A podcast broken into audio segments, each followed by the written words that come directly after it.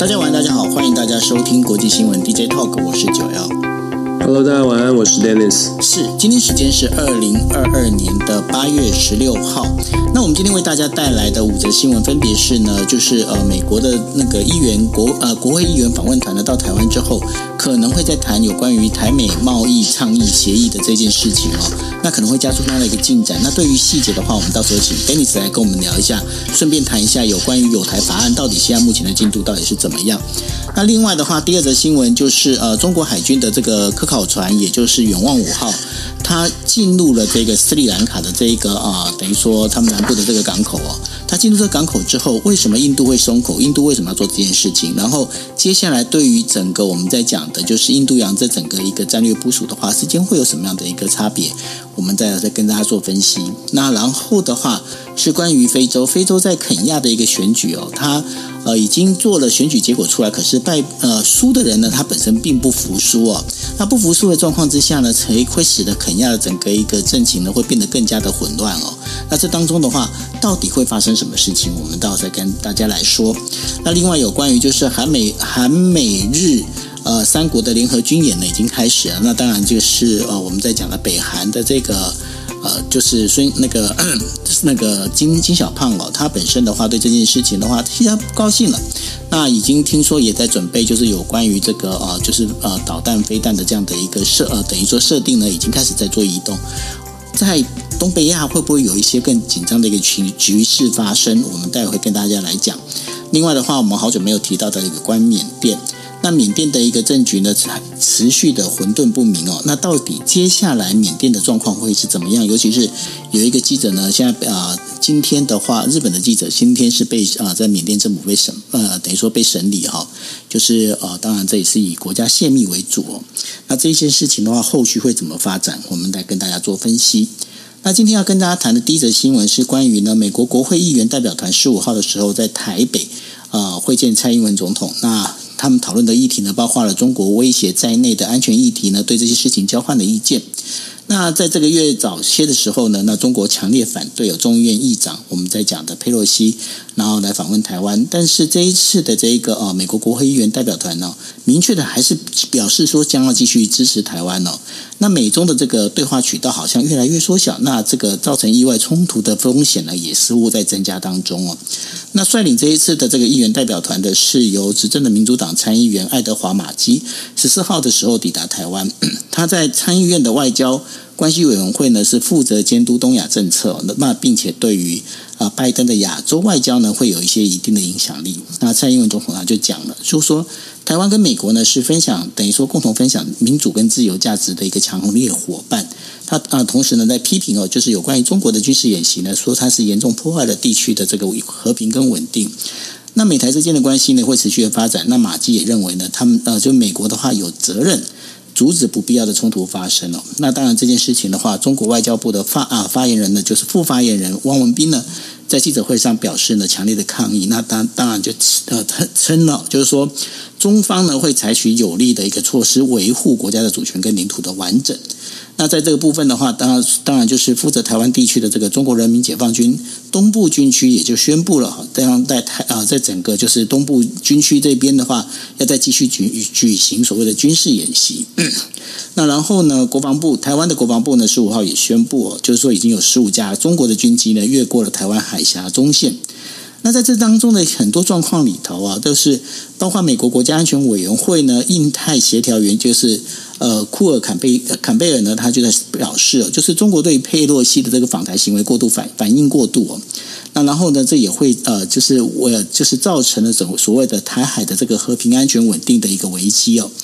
那在这个安全方面的话啊，美军呢，它的计划呢，就是要让船只能够通过台湾海峡。那通过台湾海峡呢，表示说台湾海峡是一个开放的水域，它不要让中国呢使用这个军事演习的这样的一个借口来控制台湾的一个周边哦。那在美国国会的话，他们会持续在做一件事情，有关台湾的政策法案。那这当中的话，包括了就是有一些呃，等于说审理有关呃台湾的安全跟经济方面的一个合作。那在这部分的话，这个。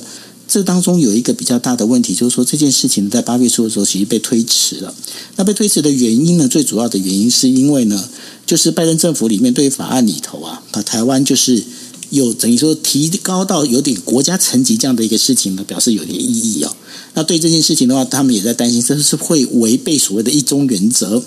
那对于这整个事情，Dennis，你觉得接下来不管说我们刚才提到的有关于就是那个台呃台湾呃台美的这个贸易倡议协议，还有刚刚提到的有台法案之间的话，这当中的一个进展，未来的状况会是怎么样？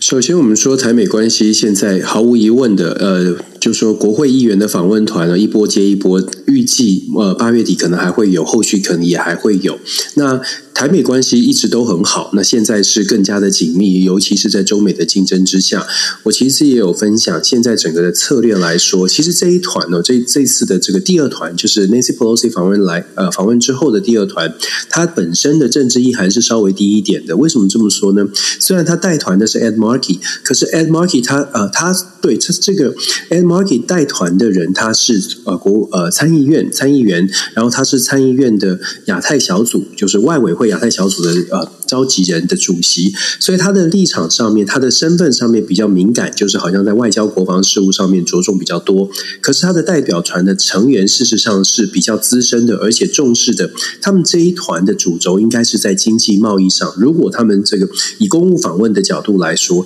因为他们的专长跟他们长期关注的话题，其实在环保啦、经济啊、经贸发展为主哦。所以跟所谓的外交国防的事务来呃相对来说，它的政治意涵稍微。低一些，虽然我们在台湾的媒体，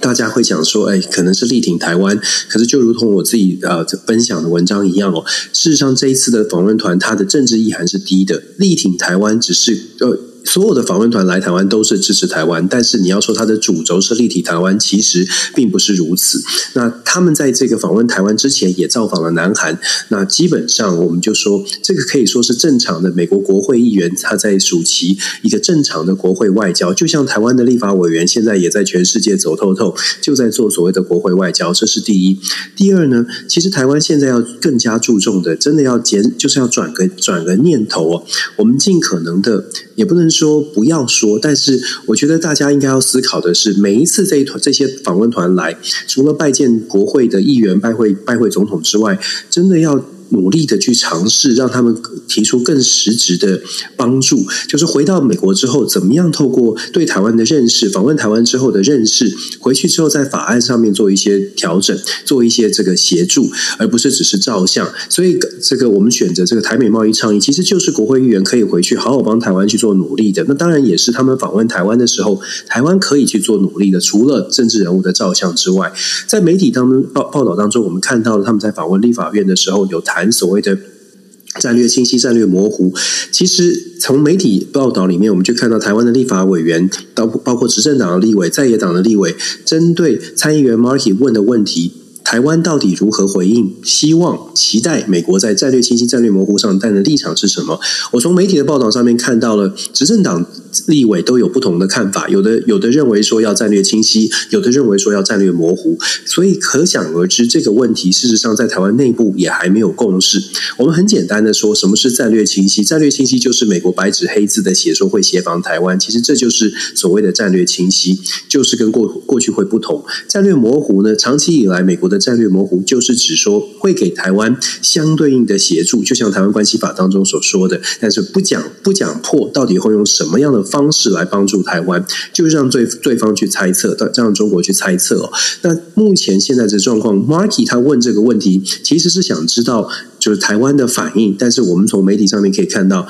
台湾的反应现在也还没有一个共识。这一点，我觉得这是我们要去思考的。就是当我们在谈国防问题的时候，大家都讲得很强硬，可是很显然的，大家对于要怎么强硬，事实上也要要到底到底希望美国做什么事情。其实，如果把所美国要做什么事情，可能相对应要付出的准备摊开来说的话，或许台湾的民众有权利，或者是有呃。必须要更清楚的了解，譬如说要战略清晰，美方也讲得很清楚。之前我们在 DJ Talk 也分享过，美方其实像呃前国防部长来台湾的时候。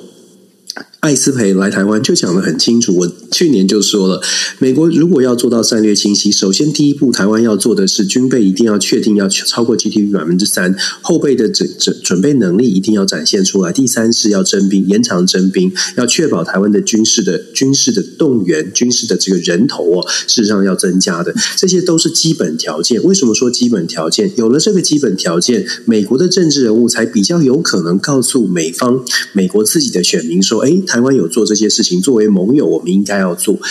这个其实从过去的经验可以看得很清楚，像是阿富汗的撤军呢，当时美国的政治人物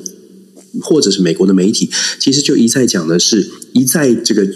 报道的方向就是阿富汗自己本身可能没有自己没有战斗意志哦。当然，这是不是一个？呃，这个渲染，或者这是不是一个特别带点带的方向？这个真的是有待时间的时间来证明。但是当时确确实实，在美国的很多的舆论讲的是，如果阿富汗人自己都不想打仗的话，美美国撤军这是刚刚刚好而已。所以，其实我们说要谈所谓的战略清晰跟战略模糊，政治人物不论党派要告要说的，要把这个前后要说得非常清楚，让台湾民众知道到底什么是战略清晰，什么是战略模糊。那战略清晰，台湾要做的。准备我们做了哪些？那至于台美贸易倡议，为什么我们说这是很实际的？未来趁着台美关系这么友好，而且国会议员不断的访问台湾，事实上我们要更加努力的让美国知道，在贸易上面，台湾非常需要美国的帮助。现在我们看到的是中美的竞争，让贸易倡议这件事情浮上了台面。在今年六月一号的时候，我们有一个对谈，当时的郑振中跟这个美国的戴奇，事实上有一个线上的会议。在事后的声明当中就已经讲得很清楚，讲到说台美之间有可有达成部分的共识，非常有可能开始开展就是所谓的贸易路径图的讨论。什么是贸易路径图呢？也是一样讲得很很简单哦。贸易路径图就是我们一个一个 project 要开始了，大家设定一个时间轴，几月份几个月之后要做到什么事情，这就是一个贸易路径图。然后我们看到上个星期，Kurt Campbell 就是亚太事务总管也在公开的声明当中谈到了。美国有有有意跟台湾呢签这个讨论，非常 ambitious，就是很这个有这个雄心壮志、有抱负的 ambitious 的这个贸易路径图，那代表的是确实台美贸易上有可能因为中美的冲突而进一步的进一步的往前往前去迈进。我们我们知道美国呃现在的美国国内因为全球化。造成美国非常多的中小企业或者是中西部的很多企业呢，事实上是纷纷的外移，所以美国本身对于全球化、对于开放市场是非抱持着非常非常保守的。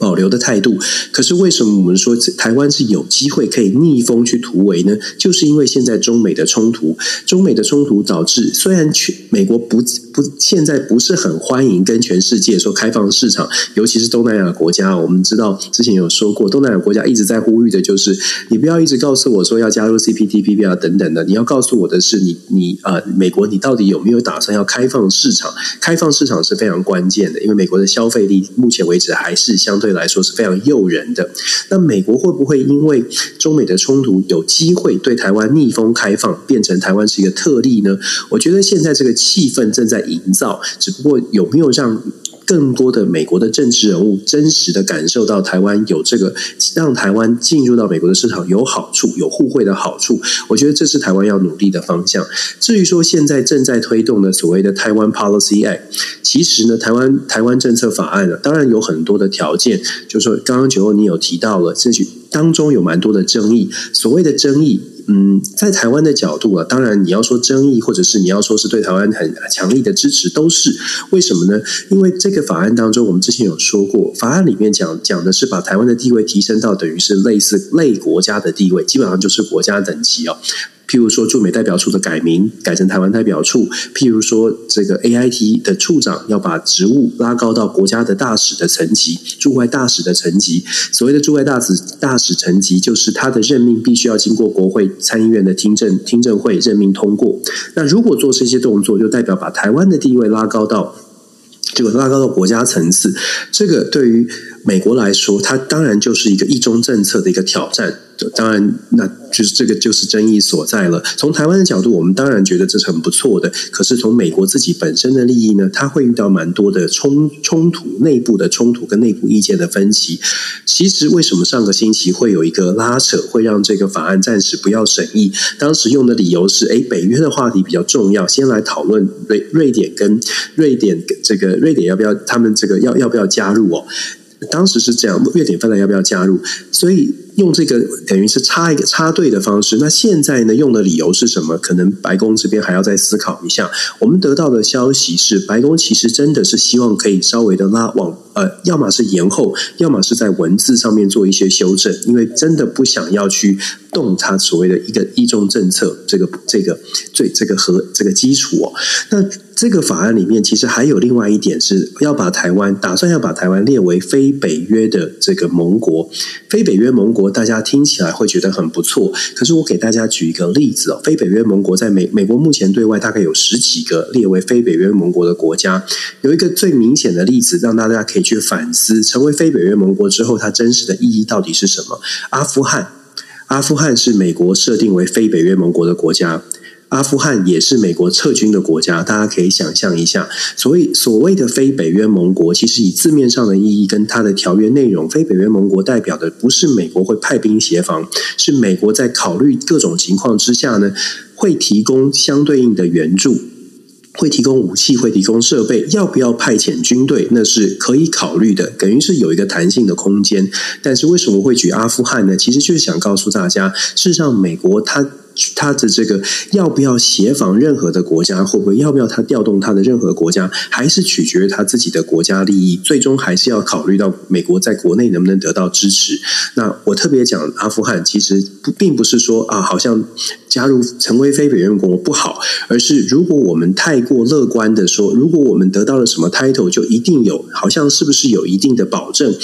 还没有。到目前为止，美国对外所有的协防的保证，只有一种文件真的有做到保证，就是所谓的共同防御条约，或者是像北约组织所签的有一个 Article Five，这种白纸黑字写上的，才是真的。美国目前有 commitment 说，诶，如果发生军事冲突，美国会用军队来介入。除此之外，如果没有签到这样的一个条约，事实上所有的各种的。不管是给什么样的名称，大概都是还是保持模糊的态度哦。这也是为什么我说我们要更加的知道美国，了解美国，不见得都是全全部要负面的解读，也不见得全部都要正面的解读。关键是台湾从。这个中中间，我们是能够抓住什么东西，为为我们自己的这个国家的来争取更多实质的利益。就像我说的，我觉得台美贸易倡议现在是一个好时机，有可能真的逆风突破。但是大家要更加努力一些。这个时间不是看谁来了台湾，然后看大家谁谁照的比较多像，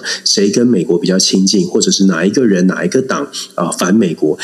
这个这个当然。每个政治人物有自己的考量，但是我觉得作为台湾的公民哦，可能要看这个事情，看美国跟台湾的关系，可能要看更进一步的来看，到底我们可以得到什么，或者我们可以做什么来帮助这个真实的台美的台美进展，然后这个进展能不能够帮助我们守护台湾的利益？我想这个是台湾现在应该要开始要有的共识哦。蓝绿啊，政治真的吵了太久了，现在台湾遇到的挑战不少，现在需要大家更冷静一些。是，那刚刚 Andrew 也要再补充了。他说，其实，在二零零三年的时候，台湾就已经有等于说属于非北约盟国的一个待遇哈。那当然，这不是呃真正的所谓的非北约盟国了。不过呢，刚刚那个呃，Dennis 他提到了一点，我倒是觉得这个刚好呼应到今天在呃日本的呃有一个有一个算是有一个学者吧，他就提出来了，他就呼吁日本国内啊、这些议员哦，他们到呃台湾来的时候啊。不要只是呢，就是到了总统府跟蔡英文总统拍个照，然后呢，就是拍拍照，然后讲完这个，等于说有点，他说这种访问是没有意义的哈，他就开始来呼吁呃日本国内的这些议员们哈。他们呢，就是如果真的要到来台湾来访问，不要只做表面的功夫，然后然后呢，要跟台湾的这一些相对应的我们在讲的这个立法委员呐，相关的这一些单位的人哦，然后进行所谓的这些政策上的一个交换。他他就在指出了，就是说，如果政策上没有去讨论、没有去做的话，只是光做表象功夫的话，其实对于台日之间的关系并不是非常的好。那这刚好也呼应到 Dennis 你所提的一个非常重要一个重点哦。当今天呃，不管说日本或是美国，他们议员来到台湾之后，他们如果想要跟台湾在谈有关政策的部分的话，台湾我们先不要管说呃，这个呃，就是。我们在讲说，在野党跟执政党之间各自的立场不同哦。即便你是执政党本身的话，你对于这个政策，不管说我们在讲二加二外交跟国防这当中的政策里面，你们有没有一定的一个说铁、一定的想法？你们如果连内部都没办法整理好，没有办法把这些想法说好，你怎么去跟国外的这一些来访问的这一些议员们，然后能够去交换这些意见？我自己是很纳闷，我不晓得 Dennis 你怎么去看这件事情？其实我我们很直白的说，我我上个礼拜刚好有一个机会跟国会议员，甚至美国国会议员有一个有一个呃有一个 meeting 哦，然后我会很很清楚的看到这些国会议员，事实上对于他自己选区内的各个产业、各个企业都是如数家珍的。一通电话，他们都说：“哎，这个谁谁谁，我他他的企业跟台湾这个是有什么关系？”所以你会很很明白的知道，这些国会议员在他自己国会议员都是一样，他在他为了为了连任，他对选区里面一定都是如。属家珍的所有的产业怎么样能够能够帮助他们的这个选区内的企业发展都很清楚，所以当当你了解了美国的国会议员他的这个呃他的安排或者他的考虑的时候，其实你看美国国会议员访问台湾，我们去看美国国会议员访问台湾的行程，是不是政治行程比较多？真实的产业的连接其实是可以把握机会的。为什么这么说呢？你想想看哦，如果说一个国会议员他的产他的选区里面有呃这个电子产。也假设是这样，他访问台湾可能只有短短的三天。如果我们少一点政治上面的拜会，各政党的拜会或者是照相，但是我们知道他的产选区里面，透过我们外交部驻外的人员，知道他选区有什么产业。我们请这个国会议员到了台湾之后，直接去看工厂，直接去做产业的媒合，这些会对国会议员当场会有一个冲击跟震撼。说，哎，现在我只要能够签成这这件事情，我的选区的人，选区的产业就会受惠。这个。对我来说，有政治现金，有选票，这是很现实的。国会议员他当然他回去之后就会更愿意在台美外交上面、台美的贸易上面进行一些努力，因为这是他选区直白的、直接的利益。所以我们在看为什么就呼应刚刚九欧你讲的这个日本议员也是一样。如果我们每一次这种这么好的机会都拿来做政治拜会，其实对台湾真实的产业或人民没有太大的帮助。与其拜会立法院、拜会国会。我们真的需要的是这些国会议员来看看，在他选区里面的产业跟我们台湾的各种的文创也好，各种的产业怎么样做媒介，这才是对台湾真的有帮助，而且这是扎扎实实连起来，你你跑都跑不掉。就是你当当你牵上线之后，这些国会议员会真的希望赶快能够回去赶赶快马上促成，因为每一年两每两年就选一次哦。如果真的可以牵起这种产业媒合。这些国会议员是会打从心底，不管他喜欢台湾或者喜欢的程度有多少，他为了他自己的选票，他都必须要尽力去做。当然，这只是一种说法，但是我觉得这是真的是值得台湾的政治人物好好的去思考。当你们在拍照的时候，有没有想过这些国会议员这么难得来一趟，我们就把它用在就是用在政治上面的作作用，得到一些政治利益。可是人民呢？台湾的产业呢？尤其是在我们在谈所谓的在全球布局，台湾我们不能只有半导体。冲出去啊！我们还有很多的产业要冲出去，跟日本、跟日本是这样，跟美国是这样，跟印度、跟其他的国家都是如此。各国都有一些产业可以跟台湾不同产业连接。我们真的要让台湾走出去，少一点政治操作，少一点政治利益的算计，多一点为台湾。我觉得这是我，我觉得自己看了之后会觉得。又是又是照相，照相，照相，照完相之后，到底哪一个？到底我们的我们的小老百姓，我们的一般的民众，像我们这种市井小民，到底能够得到多少的好处？所以真的是呼应呼吁啦，就是台湾呢，在目前的状态之下，需要赶快的跟全世界连接。这个连接其实现在已经可以做，这个氛围是对的。只不过政治人物到底有没有为台湾去着想，还是只还是继续想着自己的选举跟自己的政治利益？只能这样说。我们希望大家能够看见。真的啦，因为呃，接下来还有不是只有日本跟美国，还有包括欧洲的有一些国家的这些议员也都会过来哈。他们过来的时候，这些政治人政治人物来的时候，你到底要给他什么？你要跟他谈什么？真都是要准备，不是说哦、就是光拍个照啊，这些东西真的，我们看这种东西，看这种呃。这事情看多了，觉得那真是非常的没有意义哈。所以没错没错，对啊，对啊，其实很，其实台湾真的，我们说大不大，说小不小，而且高铁这么方便。老实说，如果你真的做好了准备，我说实话，这这次来的这四个四个这个有投票权的民主党的议员，他们都是他们的选区在加州、在马在麻州、在 Virginia，他们的选区都有产业的。简单查一查，做点功课，就会知道他们的选区都有产业，可以跟台湾的产业做连接。来来台湾不要花时间在立法院，一个上午一个小时就到。台中一个小时就到台南了，这真的这这马上就去看产业，马上照相还是可以很漂亮的照啊！为什么不到工厂去照呢？这才是这个真的是才是对台湾好的事情。希望他们能够知道这样的一个做法哦，那也希望台湾再好好把握这些机会，要不然现在其实最近很多外国的这些政治人物都会来赶来台湾，好像现在变台湾变是一个朝圣的地方了哦。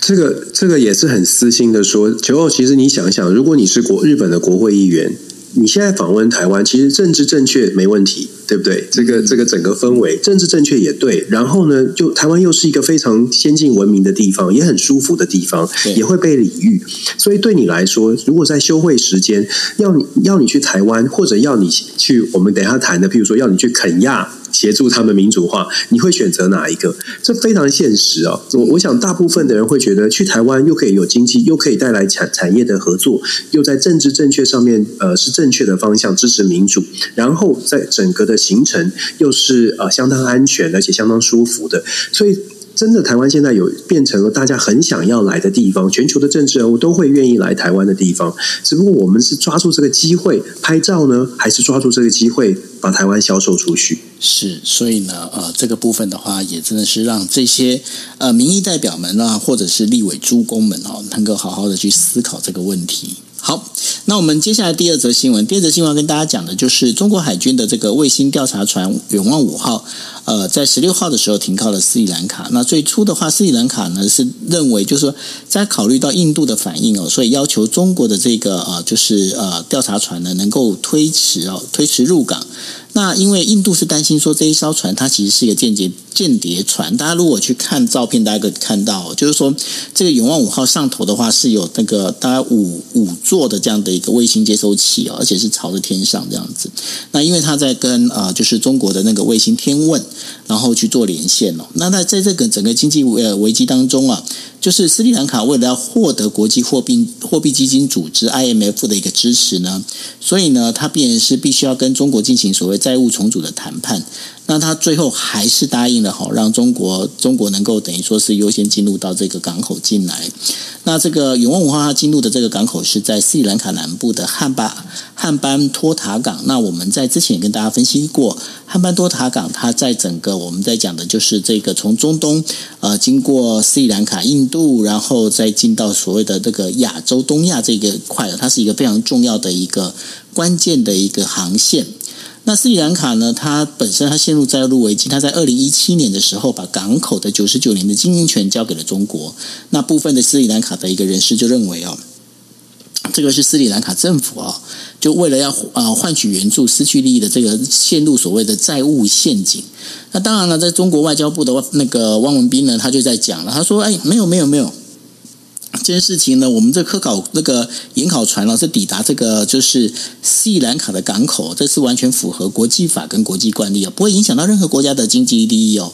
那当然了，在这整个一个事情里头，当然这印度本身的态度非常重要哦。那虽然说印度的外交部发言人在七月下旬的时候，他是说他监视这一艘船的一个抵达哦，而且要采取一切的措施保护印度的安全还有经济利益。那不过呢，大家在呃，就是最近的话，最近的一个发言就认为啊，就是说。呃，现在呃，就是中国跟那个包括斯里兰卡还有就是印度的这个外交部呢，他们其实有透过外交渠道呢，那分别的进行了所谓的广泛的磋商。所以呢，印度也认为呢，这当中的话，在考虑到周边安全还有合作呢，这还是同意让这个中国的这个船哦能够进来。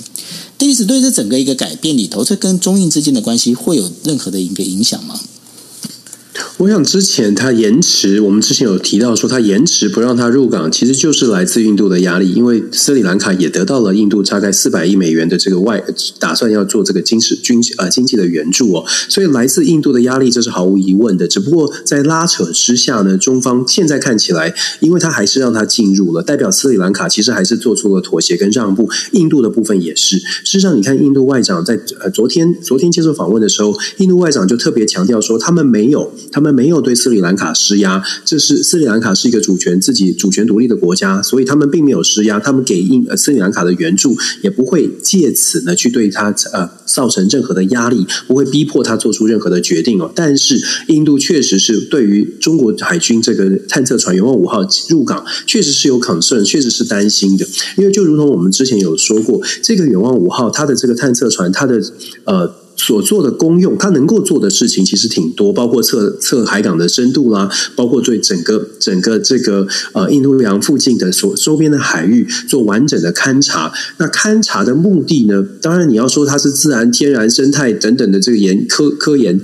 当然是，但是它这个科研的结果能不能拿来做军事的用途，包括未来在海上的布局，当然也都可以。所以对于中呃，就看你怎么看待中国。目前全世界看待中国的模式或者是方式，大概都很难说哦，它这个科研是不会不会影响，不会有这个军事用途，不会有这个任何的可能负面的负面的效果。这也是为什么现在这个争议蛮大的。那。可以说，最后这个结果，中国海军这个探测船“远望五号”还是进入了斯里兰卡。我们可以大胆的推测，这个外交上面的外交上面的这个拉扯呢，斯里兰卡还是向中国低了头。那目前看起来，整个中印之间在呃斯里兰卡这个争议上面。好像有一点点这个呃胜负出，好像有一点点胜负出来哦。可是这个胜负不是中印之间谁胜谁负，这个胜负是斯里兰卡现在不得不接受，因为对他对斯里兰卡来说，他真的是呃国家的债务的危机非常的严峻，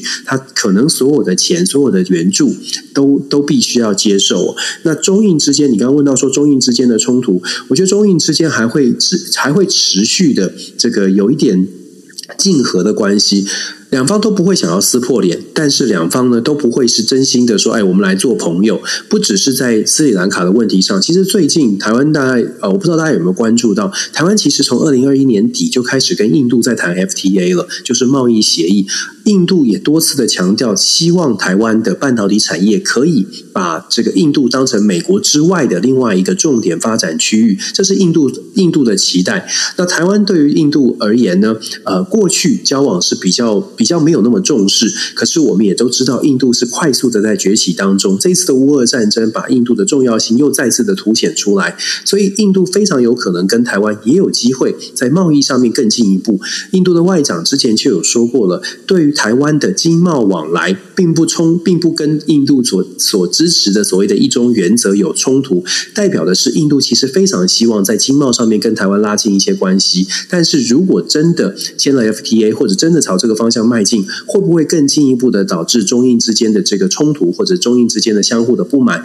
这个就有待观察。但是到目前为止，看起来印度呢并没有这么怕中国。重点是，呃，这个两国之间的这个发展呢，也会牵动整个印太之间印太的布局。很显然的，美国希望印度站在美国这一边。那印度本来是希望不要再不要太明显的选边，虽然跟中国是竞争关系，可是我觉得在这一次的斯里兰卡的事件之后，或许会让印度更加的感受到，嗯，中国的压力，中国的还蛮强势的，会不会印会会不会让印度也打算要走另外的方式？譬如说，跟我刚刚说的，跟台湾之间的经贸往来更加的紧密，来作为一个反制哦。我觉得这个是可以观察的，但我还是要强调，我觉得台湾在这个时间怎么样务实的、扎扎实实的拿到更多可以保护台湾的东西。气氛对了，外在环境条件有出现，只不过有没有台湾有没有用智慧来面对？我想这个是我们从中国海军入港、中印之间的关系，刚刚还包括了台美之间的关系，我觉得是我们要思考的问题。我们家这边都已经快变成小印度了。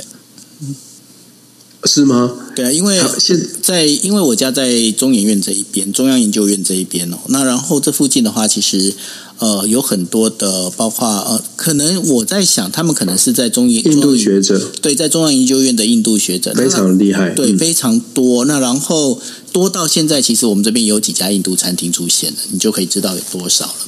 那呃，这当中对，那这当中的话，我们必须要讲的一个重点就是说，印度，我想他不怕，大家有个很主要的原因哦，就是说在二零呃，应该是说二零二五年之后的话，印度的人口将会超越中国，变成全球最大的一个呃，等于说人口就是人口最多的一个国家哈、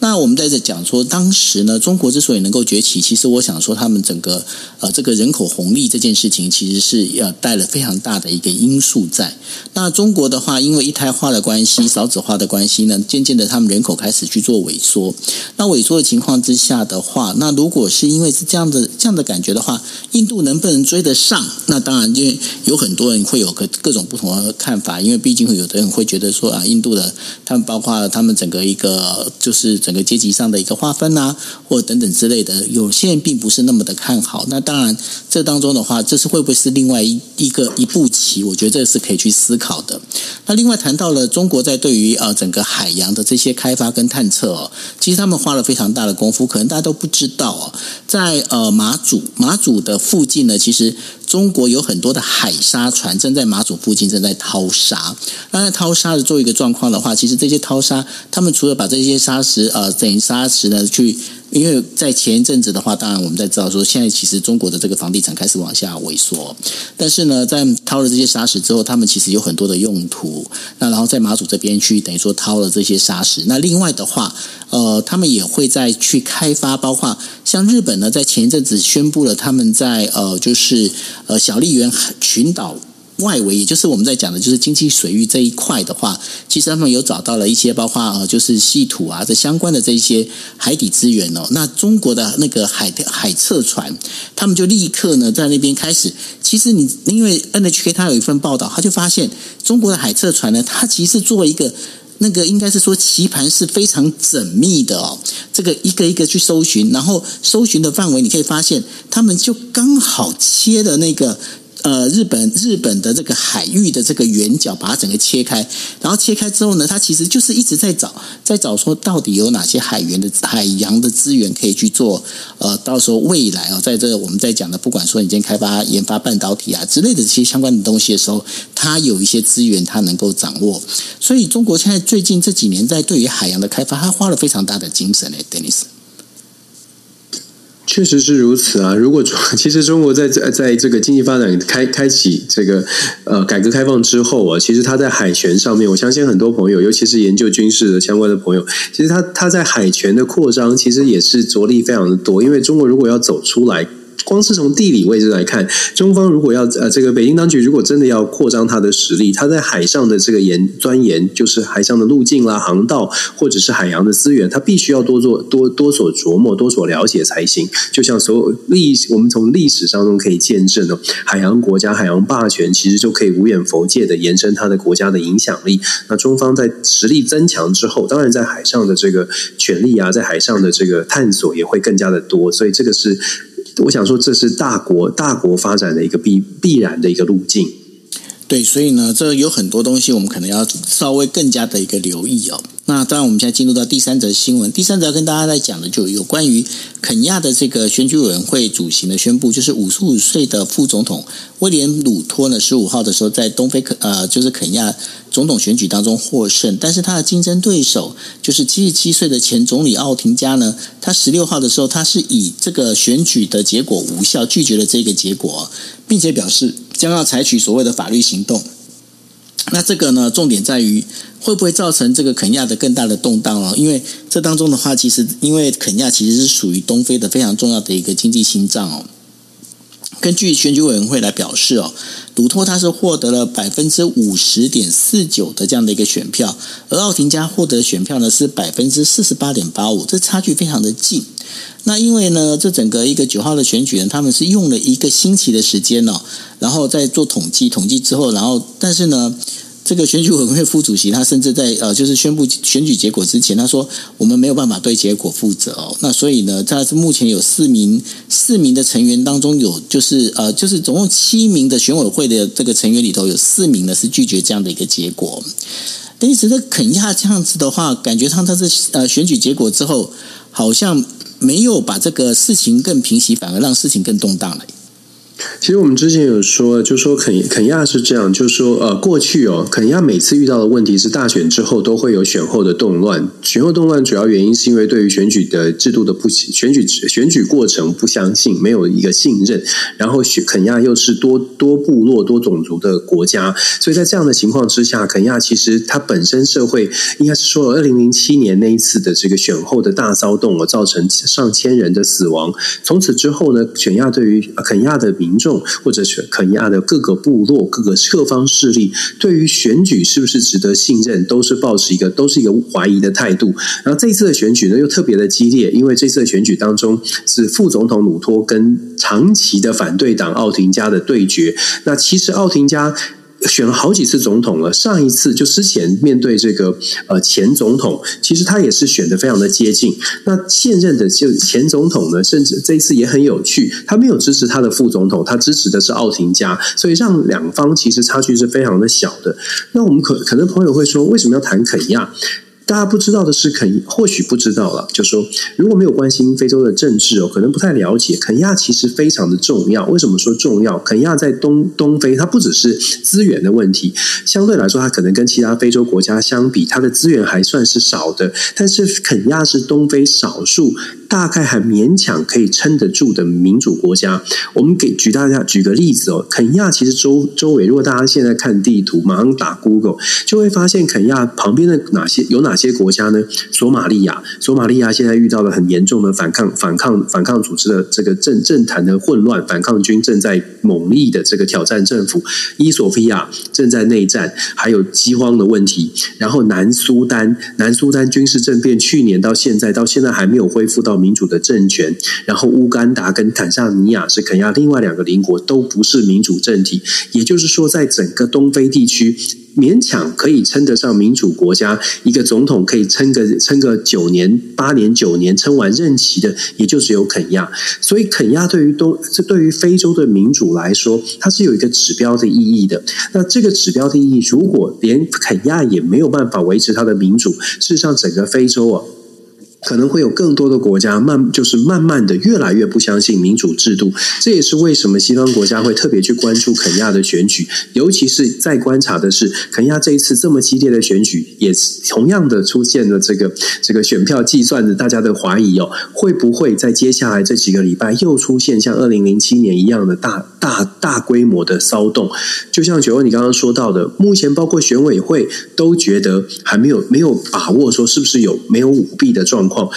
肯亚的选举制度也也很特别。肯亚四十七个县市哦，就是行政区，四十七个行政区，它的选举规呃规则呢，是要在二十四，也就是过半的选举区当中，至少取得百分之二十五以上的选票，你才符合当选的。门当选的门槛，就作为总统来说，那你可以想象，这四十七个县市，现在四十七个行政区，以肯亚的这种发展的模式，可能很多地方它的这个基础建设或者是基本的设施都不是很健全，所以就会让更多的人抱持了一个怀疑：你到底怎么计票的？你计票之后，你的统计、你的你的传递，到底会不会出现问题？而且就这么接近，双方的差距，现在这个呃，鲁托呃。这个总副总统呢，当选的只有勉强的过半，百分之五十点多。在这种状况之下，你就会想象，你就可以想象，为什么目前看起来是输家的，看起来可到目前还没有宣布败选哦？为什么他们会这么的怀疑，而且觉得也许还有翻盘的机会，还在静观其变？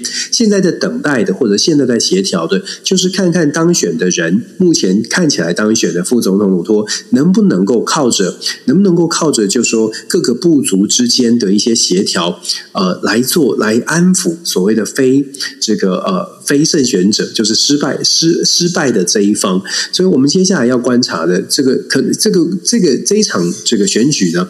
好像有一个结果，但是其实真正的结果恐怕要拖到选后一两个月才能真的尘埃落定。等到真的是呃目前落败的这一方奥提尼加这个这个阵营真的说啊，我们认我们认输了，我们我们我们确定就是呃这这次我们就承承认落选，承认败选。到这个呃到正式的宣布之前。如果早点宣布，当然会稳定下来；如果迟迟不宣布的话，事实上肯亚的政坛恐怕还会再混乱一阵子哦。那这个就是说，我们在呃整个非洲可以看到的是，民主会不会呃有更大的这个冲击，或者民主会不会倒退？我觉得肯亚有一个指标性的意义啊。那当然，这也是为什么我会拿来拿出来做一个分享给大家听啊、呃，让大家了解。是，那我们会持续跟大家在呃报道有关非洲跟啊、或者是肯亚、东非啊这些相关的哈这些讯息，会跟大家持续的会来做追踪跟分享。那接下来我们进入第四则新闻。那第四则新闻是要跟大家讲，呃，日本的防卫省在十六号的时候宣布，日美韩在夏威夷近海举行的这个联合导弹对抗演习。那因为呢，这当中最主要是考虑到就是呃北韩的这整个一个反应，而这也是二零一七年十二月以来，日本、韩国跟美国首次首次进行所谓的弹呃导弹的这个防御演习。那根据呢日本海上自卫队来表示哦，这次参加演习的呢。其实还有包括了，就是澳洲还有加拿大的海军哦，也加入这整个一个演习系统。这多边导弹预习演习呢，被称为叫做“太平洋之龙”哦。它是从八月八号一直到八月十四号来举行。那海上自卫队呢，拥有导那个。弹道导弹的这样的一个防御能力，还有就是宙斯呃宙斯级的这个呃潜盾的这个驱逐舰哈，那雨黑号它也参加了这一次的一个活动。那在这整个一个活动里面的话，当然这个防卫大臣哦，就是滨田靖一呢，他也跟美国国防部长奥斯汀呢通过电话。那鉴于就是有关于北韩的这整个局势呢，他确认了就是日美韩防务的合作的一个重要性。那当然在会谈之后呢，他也对于就是呃。这个整个记者来表示，就是说希望能够持持续的加深这个三三个国家之间的一个合作。那但是呢，这必必须要提到的一点就是说，虽然说他们很想要是要持续的在这合作，但是呢，尹锡悦他的一个民民调的这个呃，就是民调的这个就是民意支持度啊。已经是掉了一个所谓的危险水域哦。那呃，尹锡悦在刚当选的时候，其实那时候呃，他的民调有百分之五十几。那现在呢，已经到了百分之二十二十一还二十六点多这样子的一个状况哦。那这可以真的是一个蛮危险的一个区域一个水域，尤其是。他在前一阵子，呃，首尔在闹呃大洪水的时候呢，他到灾区去视察的时候，他跟首尔市长两个人穿的鞋子不一样。首尔市长呢穿着雨鞋，然后他是穿着皮鞋哦。那这件事情大家也被眼尖的网民看到之后，就大家的批评。那甚至呢，在呃就是尹锡悦的出生的地方呢，呃，也造成了有很多人在抗议尹锡悦，认为哦，就是尹锡悦跟那个呃尹锡悦的这个他的呃夫人呢，两个人其实完全不适合当呃。韩国的一个总统哦，但是整个一个反对的声浪如此的大的一个情况之下，其实跟当时呃日呃韩国有一任总统，也就是李明博，李明博在上刚上任的时候，其实他表现出也是非常的亲美的态度哦。那因为非常亲美态度，但是呢，因为他的民意支持度一直往下掉之后，他做了一件事情，做什么事情？因为呢，必须要把这所有的这个箭头要往外，要对外哦，所以呢，就是他就上了一个主岛，那日呃韩国称为独岛哦。这样一个地方，那当然日本就非常不高兴啊，因为这个本来就是这有点他那个主呃主岛或者是独岛这样的一个地方呢，其实就是跟钓鱼台大概的那种呃我们在讲的就是所谓的国际关系跟位置其实有点像的哈，就是呢这是一个日本跟韩国还没有定的一个地点哦，那当然日本认为它有主权，但是韩国呢也在上面宣示主权哦，也就是说。虽然尹锡悦他虽然是反美的，把他虽然是亲美的，然后呢，他也对于日本是采取一个比较友善的一个态度，但是呢，他很可能会因为就是国内的民民调往下掉的一个情况之下，也许他会在态度上面呢会转而变成是反日，可能会做这样的一个状况，而这也是对于日本来讲的话，日本会非常警戒的一个最呃最主要的一个重点哦。但是你觉得现在这整个日美韩，尤其是东北亚的这样的一个局势，你认为你是会抱持一个乐观的看法吗？我觉得会比较紧张诶。其实我们在台湾，大家可能会比较关心台海的局势，但是其实东北亚的局势最近开始呢，变得比较紧绷一些。如果大家愿意去关注的话，因为有一些动作，呃，显示出来，其实这个紧张正在升温。那导致这个紧张局势升温的一部分原因，其实就跟尹锡悦有关。因为尹锡悦的政策其实让人不太确定他到底确实的路线是什么。我们首先说，刚刚你刚谈到的这个飞弹演习，这个美日韩的飞弹演习呢，毫无疑问的，当然表面上是讲说针对朝鲜半岛的局势，但是。我相信大家都会知道，说这个军演可呃也是为了这个防防止中国，就是中国中国北京这边可能有什么样的动作，其实也是做预做准备，所以中方其实也在关注。那飞弹试射，我们知道飞弹以目前的这种战争的形式来说，飞弹其实它的重要性是很重的，这个功能性呃很很很很重，应该说很重要。所以其实，在飞弹试射的这种演习，呃，它的这个。除了军事上面的意义、实战的意义之外，其实政治上面传递出来的意义也是很重要。尤其是美日韩，关键在韩是联合做这样的事情哦。如果大家记得，我们之前也一直说过，二零一七年文在寅一直在讲的三部政策当中，就是谈其中之一就是美日韩不会在文在寅的任内说美日韩不会做实兵的演练。那现在开始呢，你可以看到新的总统尹锡悦上来上台之后。不仅仅是加入了这个飞弹演习，事实上，他在下个礼拜开始，美韩也会扩大军演。从八月十呃，如果我没有记错，应该是从八月十八到九月九月一号，会进行更紧密的这个实实兵的演练。所以这些讯号传递出来的，确确实实是尹锡悦亲近美国的。可是有趣的是，八月十五号，韩国的光复节，尹锡悦又在对外哦谈到说朝鲜政策的时候，他又在讲到一个什么呢？他讲到一个伟大构想，公布一个伟大构想。我们感谢宇宙虾米跟我分享。讲哦，韩国的媒体也特别去报道这件事情，就是在这个光复日的时候，呃，谈到所谓的对北韩公布美伟大构想。什么是伟大构想呢？其实这个伟大构想当中，抱持的比较多的是这个。这个呃，有一点友善，你有感觉到说他的这个伟大构想里面谈到跟北韩之间可以考虑一些合作，甚至是一些交流。然后随后在隔天又出现了所谓的美韩军演的公告。我要特别强调的是，尹锡悦的亲美的态度或者是亲美的路线，就如同九欧你刚刚分享的，因为要亲美，所以军事演习；因为要亲美，所以试图着拉拉近跟日本的关系，稍微的去修改修补日本的关系，借此可以呃来让北韩感。感觉到哎，比较强大的力量，可是他同时又试图的去试出试出一些橄榄枝。其实这个摇摆的这个路线，或者是这种态度，让人家不太确定他到底对北韩，你到底是要打、要要战还是要和，不太确定。这个呢，从北韩的角度来看，你就是你就是在挑衅我，你就是在玩我。所以对北韩而言，为什么我们说这最近最近这最近的朝鲜局势可能更紧张一些？如果大家记得的话，上个星期北韩才正式对外宣布他们。抗议成功。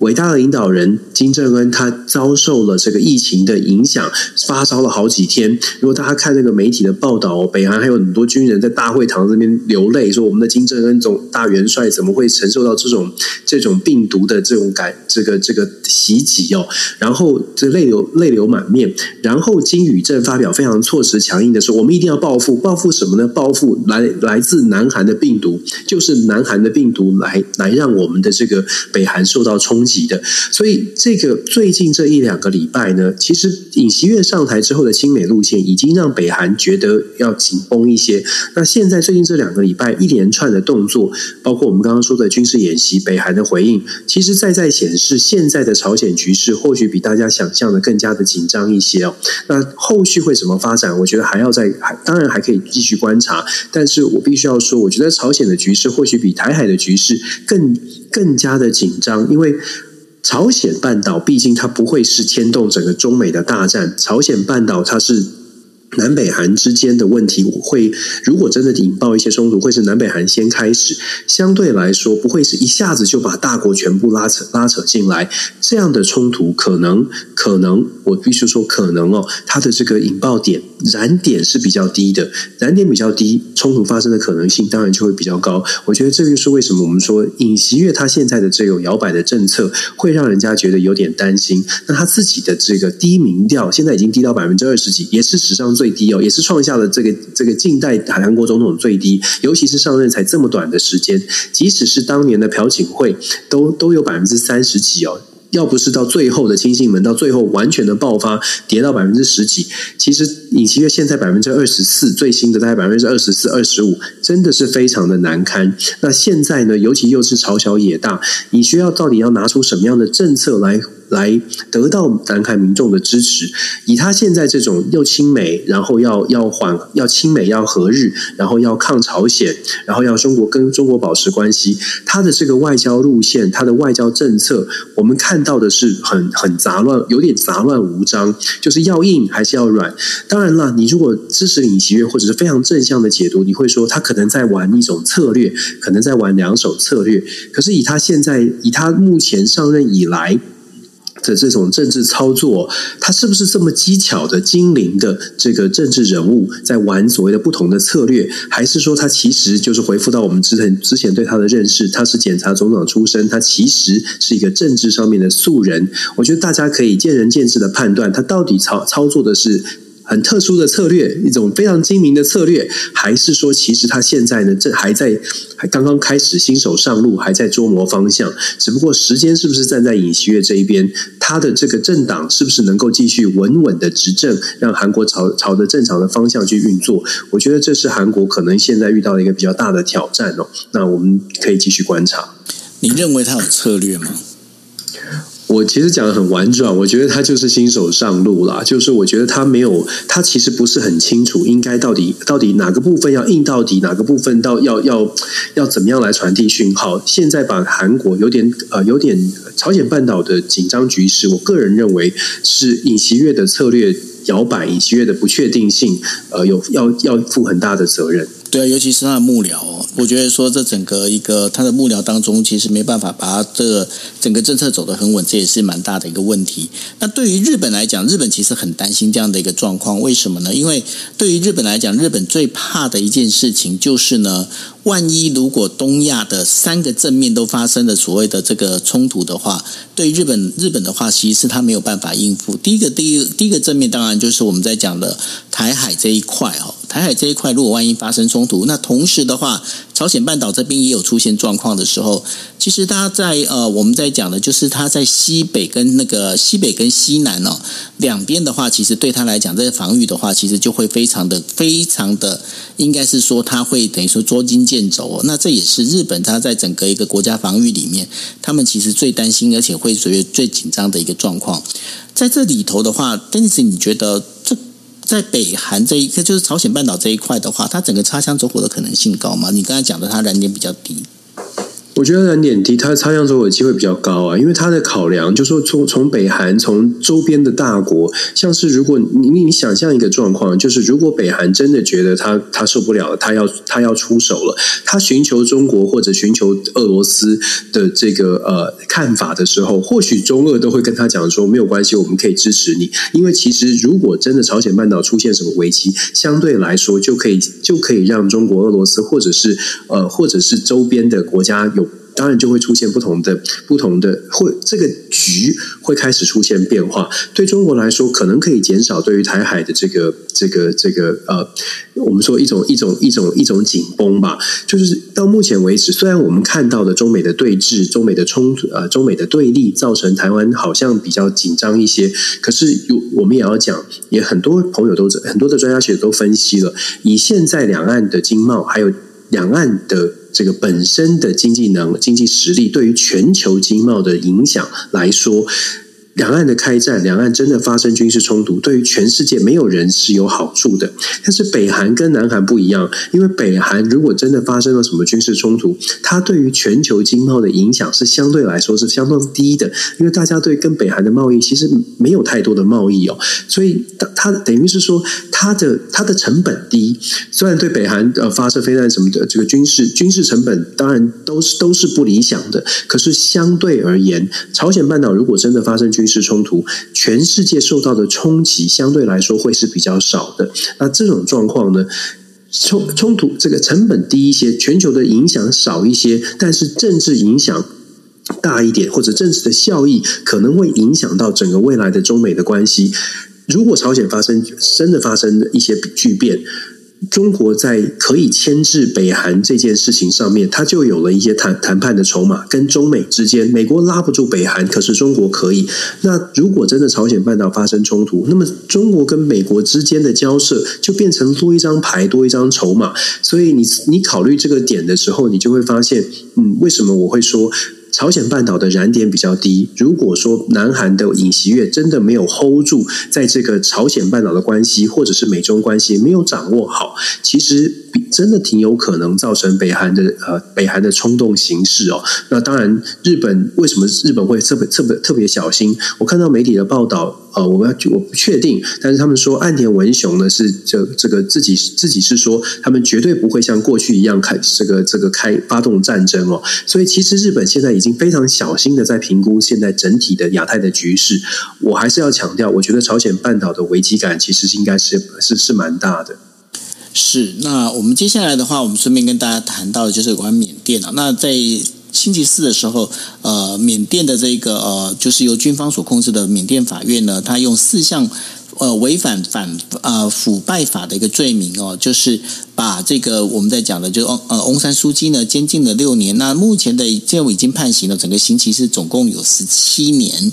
那这当中的话，其实比较麻烦的一点就是说，因为过去翁山书记呢其实是被软禁的，而不是被整个抓去关。那现在呢，也有很多的人会担心，就是说，当翁山书记他必须是进到等于说进到呃我们在讲的监监狱里面去服刑的话，对于翁山书记来讲，会不会容易造成他的人身上的一个危险哦？那这是一个。比较大的一个问题。那另外的话，就是关于呢，就是有关日本的一个媒体啊，日本媒体的一个呃记者叫做久保田彻。那然后呢，他也是因为拍摄了，就是呃缅甸军方哦在镇压这个我们在讲的就是反政府的这些人士的时候，他拍了这些影片之后，然后现在也被拘捕。那被拘捕之后呢，呃，接下来也要被判刑。对于整个缅甸这样的一个状况来讲，它整个一个政局越来越混沌不明。然后虽然说联合国呢，他也想要派出特使来去在缅甸里面进行把这事情能能够理顺，但是你觉得这个理顺的可能性高吗？你觉得高吗？已经讲了这么久了，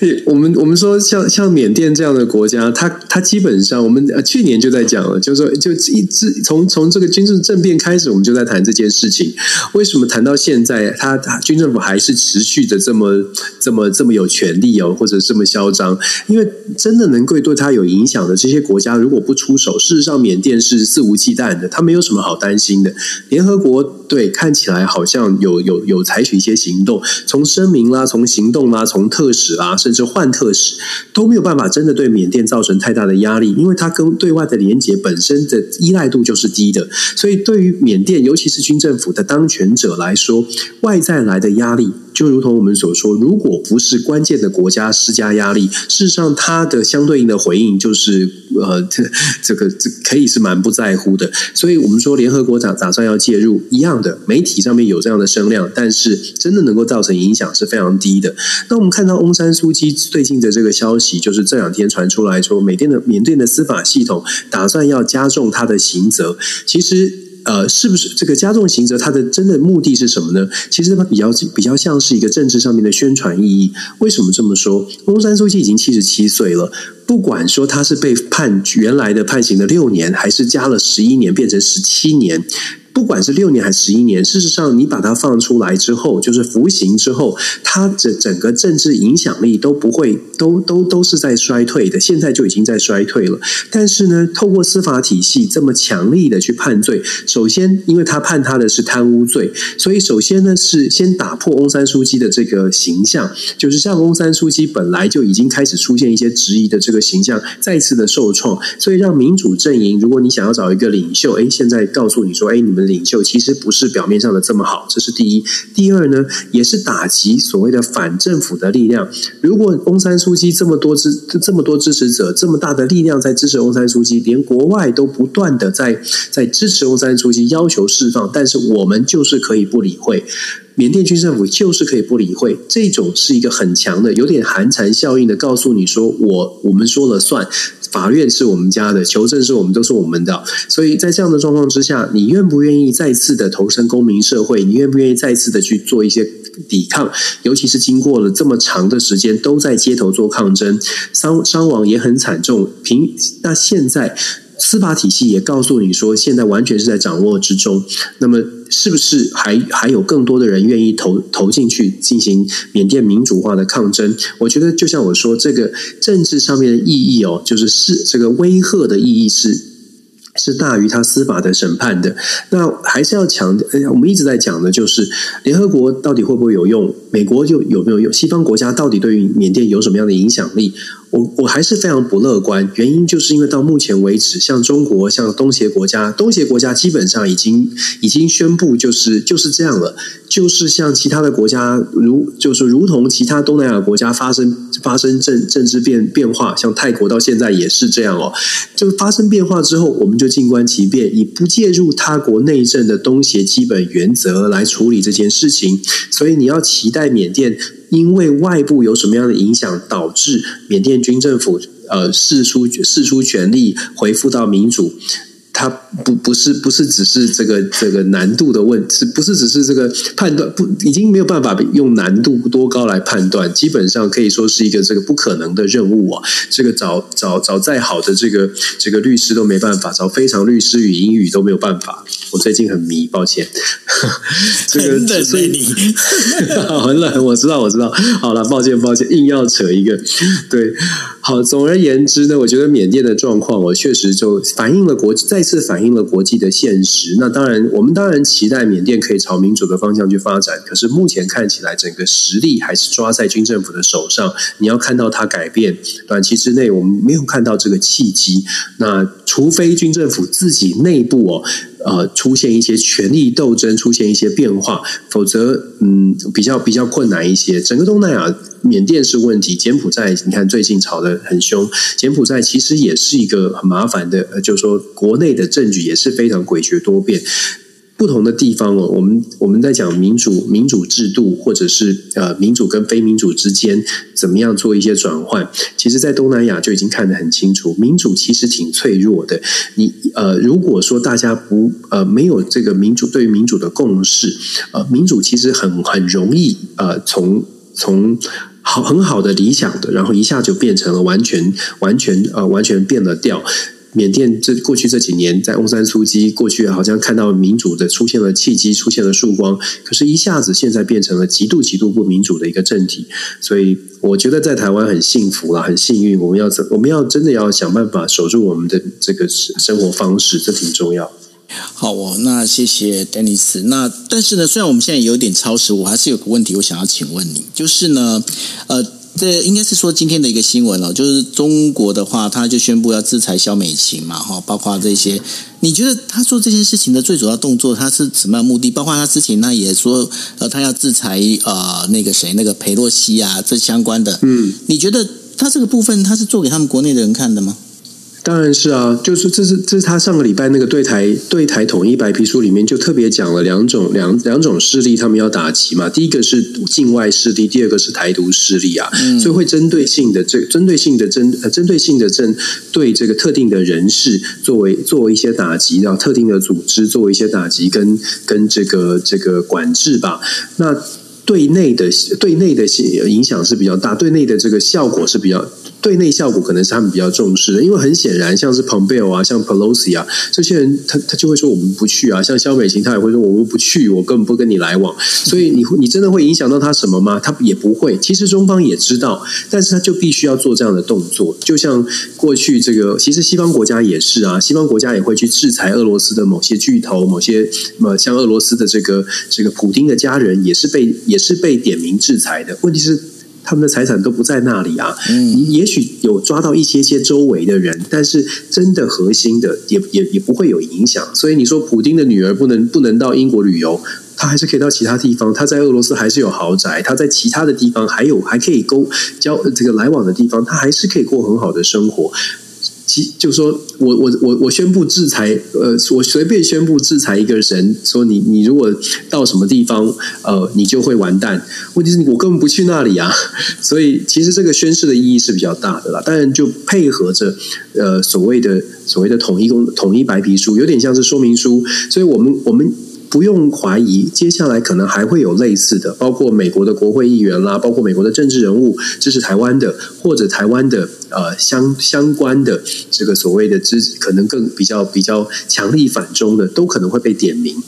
可你有没有发现？你有没有发现一件事情很有趣哦？我觉得它这个整个逻辑上面其实非常妙。因为呢，如果台湾是属于中国的一部分的话，他其实不用那么的大费周章，他就觉得说他，因为你不觉得他越做这些制裁啦，包括他做军演呐，他其实越把台湾当成一个国家，不是吗？这现现现在，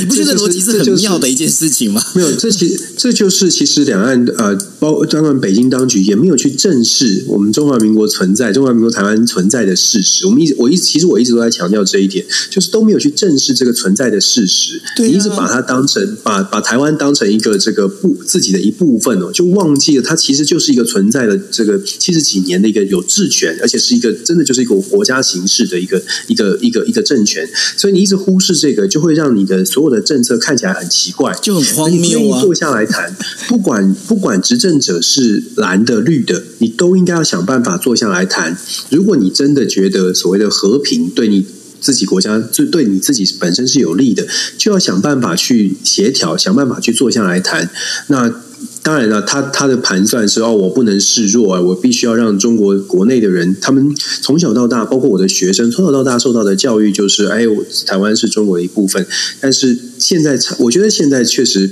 看中国自己，北京当局他是是不是有有去思考说，怎么样对于整个呃自己中国发展是比较好的？到底是要？啊，兵搞的兵凶战危，到底是不是真的要走冲突的路线？然后造成经济上面比较大的冲击，然后全全世界可能都用各种的方式来限制你，来制约你，对你真的比较好吗？我觉得真的是可以思考的。你不觉得这就跟呃上个星期的非常律师的那个内容很像？中国他把焦点放错地方了，我有看哦，焦点放错地方了。这个这个我知道，那个道路本身的功能，你不觉得很一样吗？他就是他把，因为所以他就是因为把焦点放错，所以你会发现他所有所做的事情其实会非常荒谬，因为逻辑是不对的嘛。这其实有的，其实我们很长很长时候都会都会被这个一个框架所制约住，就像中国会认为说台湾是中国的一部分，所以就卡死在这里。对啊，忘记了，如果你思考思考，就说台湾可能是新加坡，台湾可能是什么？当然，中国的朋友可能会受不了这种论述，因为从小到大都是这种想法。可是真的从小都要被收过路费。文化遗产，一个文化遗产的概念盖在上面之后，就忘记了其实最大的利益并不是文化遗产，没错，道路是使用的。哎呀，我们在讲什么啊？好了，大家都逼着我，被我们逼着去看，但是真的很好看。这个礼拜完结篇了，可以大家可以看一下。明天明天开始，明天会明天就是呃倒数第二集了，对。哦，我真的觉得那女主角好厉害哦，演的好像哦，非常厉害。对啊，大家有空可以去收看。OK，好，好，那这就是我们今天为大家。带来的国际新闻 DJ Talk，那不好意思，有点超时哦，谈了一下非常律师，然后谈了道路的使用权跟过路费的事情。OK，好，那呃，因为这样偶尔也稍微欢乐一下也不错嘛，对不对？哈，很好，很好，当然了，对啊，开心哦。OK，好，那我们今天的国际新闻 DJ Talk 就到这边喽，那谢谢大家，大家晚安喽，拜拜，晚安，拜拜。